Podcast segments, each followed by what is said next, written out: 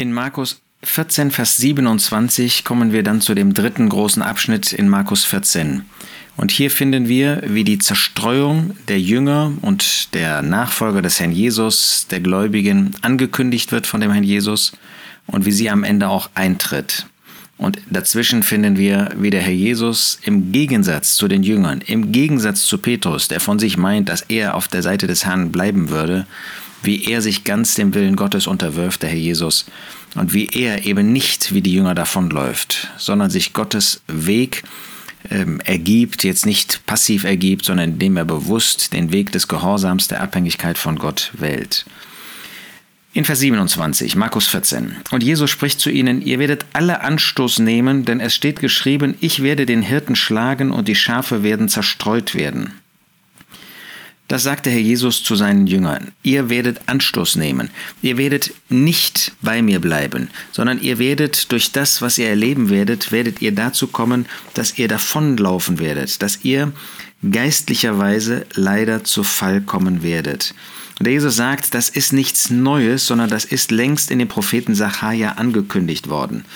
Ich werde den Hirten schlagen und die Schafe werden zerstreut werden. Sacharja 13, Vers 7. Da lesen wir, Schwert erwache gegen meinen Hirten und gegen den Mann, der mein Genosse ist, spricht der Herr, also Yahweh, der Heerscharen.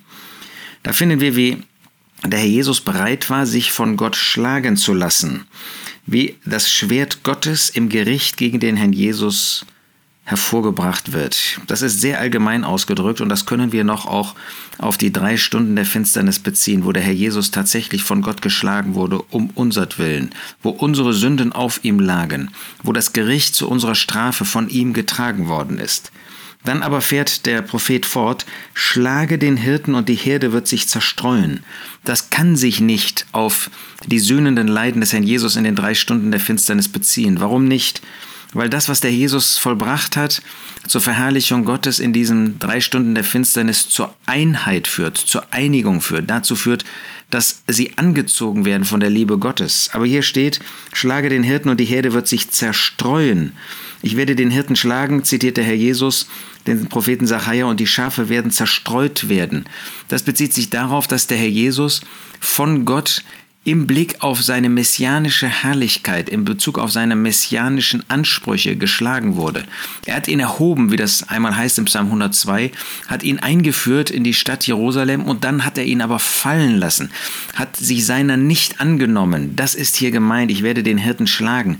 Ich werde mich nicht auf die Seite des Hirten stellen, des Hirten Israels, sondern werde das Gericht zulassen, diese Abwendung von Seiten des Volkes Israel und werde ihn nicht in diesem Augenblick als diesen Hirten, als diesen König Israels ähm, öffentlich bestätigen, sondern ich werde ihn schlagen und die Schafe werden zerstreut werden.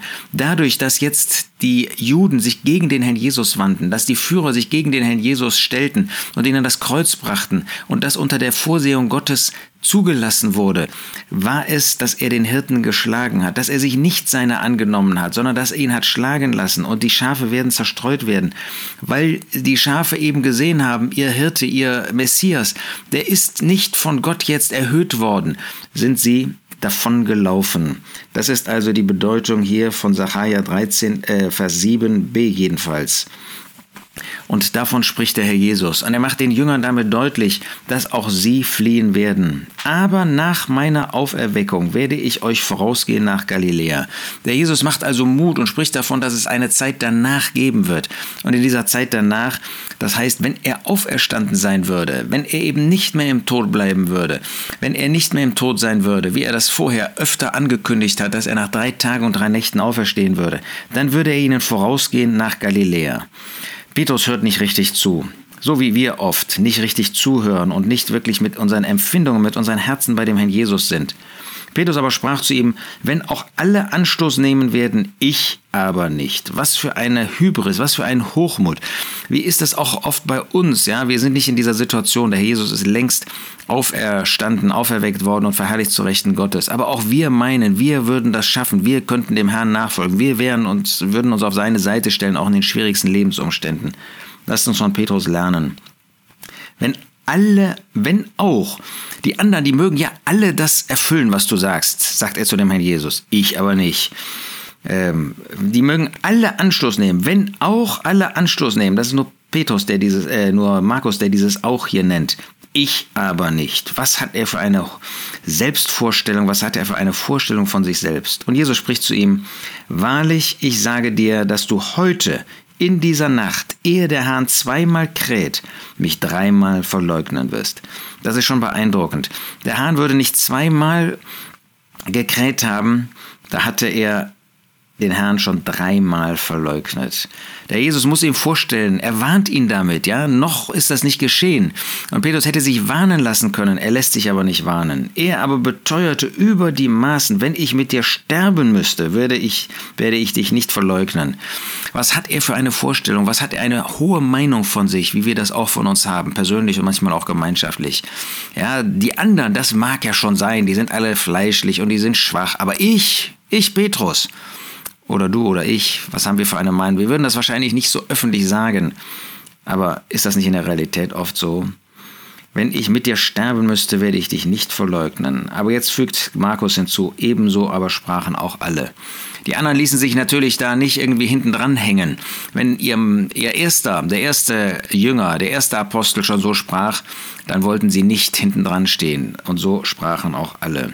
So können wir eine hohe Meinung von uns haben, und der Einzige, der wirklich der Hohe und Erhabene war, der Einzige, der jetzt zeigt, dass er eben nicht abweichen würde von dem Weg Gottes, sondern dass er bereit war, auch in den schwersten körperlichen, seelischen, geistigen Leiden auf dem Weg Gottes weiterzugehen, zu verharren.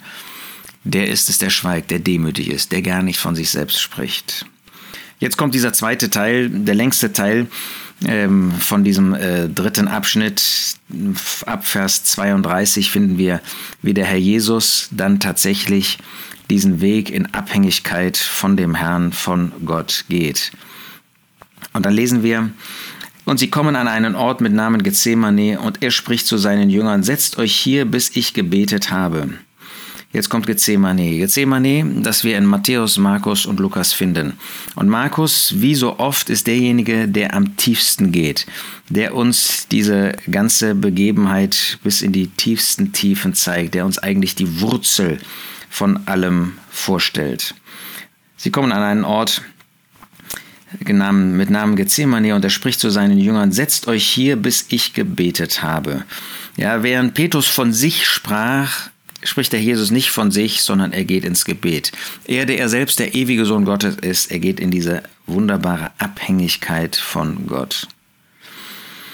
Er sagt zu seinen Jüngern, setzt euch hier, bis ich gebetet habe. Und er nimmt Petrus und Jakobus und Johannes mit sich und fing an, sehr bestürzt und beängstigt zu werden. Wir denken daran, dass er die vornehmsten der Jünger mitnimmt. Jetzt konnten sie erweisen, nicht, dass sie nicht davonlaufen, sondern dass sie wenigstens Empfindungen haben im Blick auf das, was den Herrn Jesus betrifft. Und wir sehen, dass der Jesus sehr bestürzt und beängstigt wird. Dass er anfing, das heißt, das, was jetzt vor ihm stand, das würde jetzt ähm, sein ganzes Leben prägen, das würde seine Person prägen. Das ist schon einzigartig. Wenn das hier nicht stünde, würden wir nicht wagen, das zu sagen. Sehr bestürzt und beängstigt. Ähm, den Herrn Jesus hat das erfasst, was jetzt vor ihn kam. In Gethsemane hat er vorempfindende Leiden im Blick auf das, was am Kreuz auf ihn zukommen würde. Und er spricht zu ihnen, meine Seele ist sehr betrübt bis zum Tod. Der Herr Jesus hatte nicht nur dieses Empfinden, das war nicht nur verborgen in seinem Herzen, er teilt das seinen Jüngern mit. Er möchte Gemeinschaft mit ihnen haben. Nicht, dass sie irgendwie von seinen Leiden etwas tragen, ihm helfen könnten, irgendwas abnehmen könnten. Überhaupt nicht der Fall. Sondern es geht darum, dass er Gemeinschaft suchte. Ähm, er hat auf Mitleiden gewartet, auf Tröster. Da war keiner, heißt es in den Psalmen. Da war keiner, der irgendwie ein, auch nur einen Hauch von Mitempfinden hatte. Ja, Maria, das haben wir gesehen in einem vorherigen Podcast. Sie hatte wirklich Empfindungen im Blick auf das Todesleiden des Herrn Jesus. Als einzige Person, von der wir das lesen. Aber von den Jüngern, wir finden das nicht. Aber der Herr Jesus, meine Seele ist sehr betrübt bis zum Tod. Das heißt, der Herr Jesus hatte hier seinen Tod vor Augen, er hatte den Tod vor Herzen. Ihm war bewusst, was jetzt über ihn kommen würde, auf ihn zukommen würde. Bleibt hier und wacht. Nicht helft mir, sondern wacht, seid wachsam, ähm, denn das, was mich betrifft, das hat auch Auswirkungen auf euch. Und das, was jetzt der Charakter meines Lebens, der letzten äh, Stunden meines Lebens sein wird, äh, das wird auch euch erfassen. Nicht, dass sie jetzt auch irgendwie Sünden leiden oder dergleichen erdulden erdulden könnten. Ähm, aber sie waren natürlich als seine Jünger mit betroffen von dem, was ihn jetzt ereilen würde. Bleibt hier und wacht. Er Jesus sieht, dass sie besonders den Angriffen des Teufels ausgesetzt ist. Und es gibt nichts, keinen Augenblick, wo das auch für uns gilt, dass wir mehr in Gefahr stehen, als wenn wir uns mit diesen heiligen Dingen des Herrn Jesus beschäftigen, dass unsere Gedanken eigenwillige Wege gehen, dass unsere Empfindungen irgendwie falsch werden, dass unsere Worte sich in eine falsche Richtung lenken. Und er ging ein wenig weiter, fiel auf die Erde und betete, dass, wenn es möglich wäre, die Stunde an ihm vorübergehe.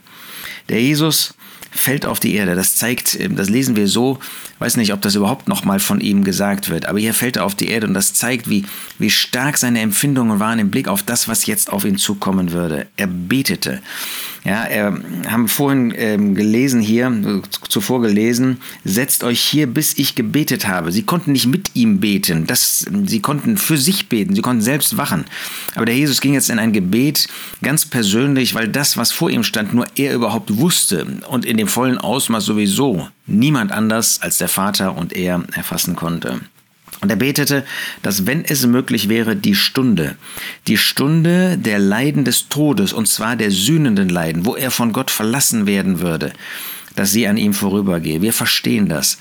Der Herr Jesus konnte nicht wünschen, von Gott verlassen zu werden. Das war eine solch furchtbare Sache, von Gott verlassen zu werden, dass das niemals das Herz des Herrn Jesus wünschen konnte. Nein, wenn es möglich wäre, gäbe es irgendeinen anderen Weg, um Menschen zu erretten, um den Ratschluss Gottes auszuführen, als den Weg, dass er von Gott verlassen würde, dann wünschte er es. Und er sprach, aber Vater. Das zeigt, mit was für einer innigen Beziehung er zu dem Vater bittet. Der Vater, das heißt, Gott hatte ihn hier nicht verlassen.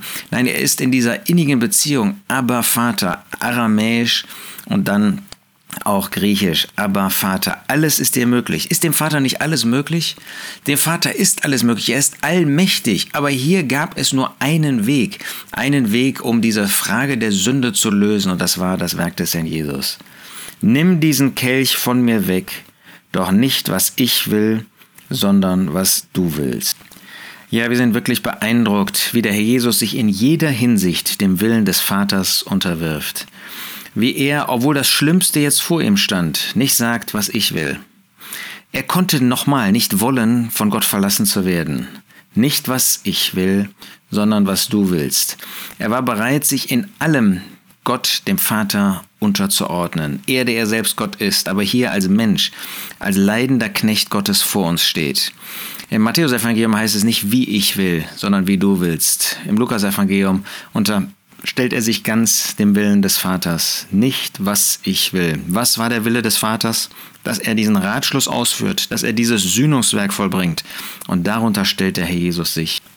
Und er kommt und findet sie schlafend. Und er spricht zu Petrus, Simon, schläfst du? Vermochtest du nicht eine Stunde zu wachen? Ja, hier sehen wir, dass der Jesus tatsächlich ganz alleine war, aber mit dem Vater. Es ist nicht wie am Kreuz, wo er ganz alleine war, ohne Gott, selbst getrennt von Gott, von Gott verlassen. Hier ist er mit dem Vater und doch alleine, weil keiner der Jünger, nicht mal Petrus, der so hoch von sich gedacht hat, sich so gebrüstet hat, ich verlasse dich nicht. Er war noch nicht mal in der Lage, wo kein Feind da war, kein sichtbarer Feind, sondern nur, wo der Teufel ihn sozusagen bedrängte, war er nicht in der Lage, sich an die Seite des Herrn Jesus zu stellen. Er findet die Jünger schlafend. Simon, schläfst du? Vermochtest du nicht eine Stunde zu wachen? Wie geht uns das? Wenn wir an jedem ersten Tag der Woche zum Brotbrechen versammelt sind, eine Stunde wachend, eine Stunde mit dem Herrn Jesus ausharrend, eine Stunde in Herz und Gedanken bei dem Herrn Jesus verharrend. Wir sind ausgeschlafen im Gegensatz zu den Jüngern, die hier abends, das war ja Dunkelheit, das war nachts, sie hatten den langen Tag hinter sich. Wir haben keinen langen Tag hinter uns. Sind wir solche, die wenigstens mal eine Stunde in der Woche mit dem Herrn Jesus harren, ausharren. Wir brauchen keine Leiden zu erdulden. Es ist nur unsere Herzen, unsere Gedanken, unsere Empfindungen, die bei dem Herrn Jesus sind. Ach, lasst uns unsere Herzen und Gedanken zusammenhalten. Lasst uns uns konzentrieren. Lasst uns nicht zulassen, dass wir abweichen mit unseren Gedanken, sondern wirklich von Herzen dem Herrn die Ehre geben, ihn anbeten. Allein wenn wir an Gethsemane denken, und damit schließen wir diesen Podcast, dass wir irgendwie in unseren Herzen vor ihm niederfallen, dass wir bei ihm bleiben, dass unsere Herzen mit ihm beschäftigt sind in Anbetung, dass wir ihm danken dafür. Wie viel hat er getan? Gethsemane ist nicht das Kreuz von Golgatha, aber es sind die vorempfindenden Leiden des Herrn Jesus. Er ist es wert, dass wir ihm jede Ehre geben, jede Anbetung, ja unser ganzes Leben weihen.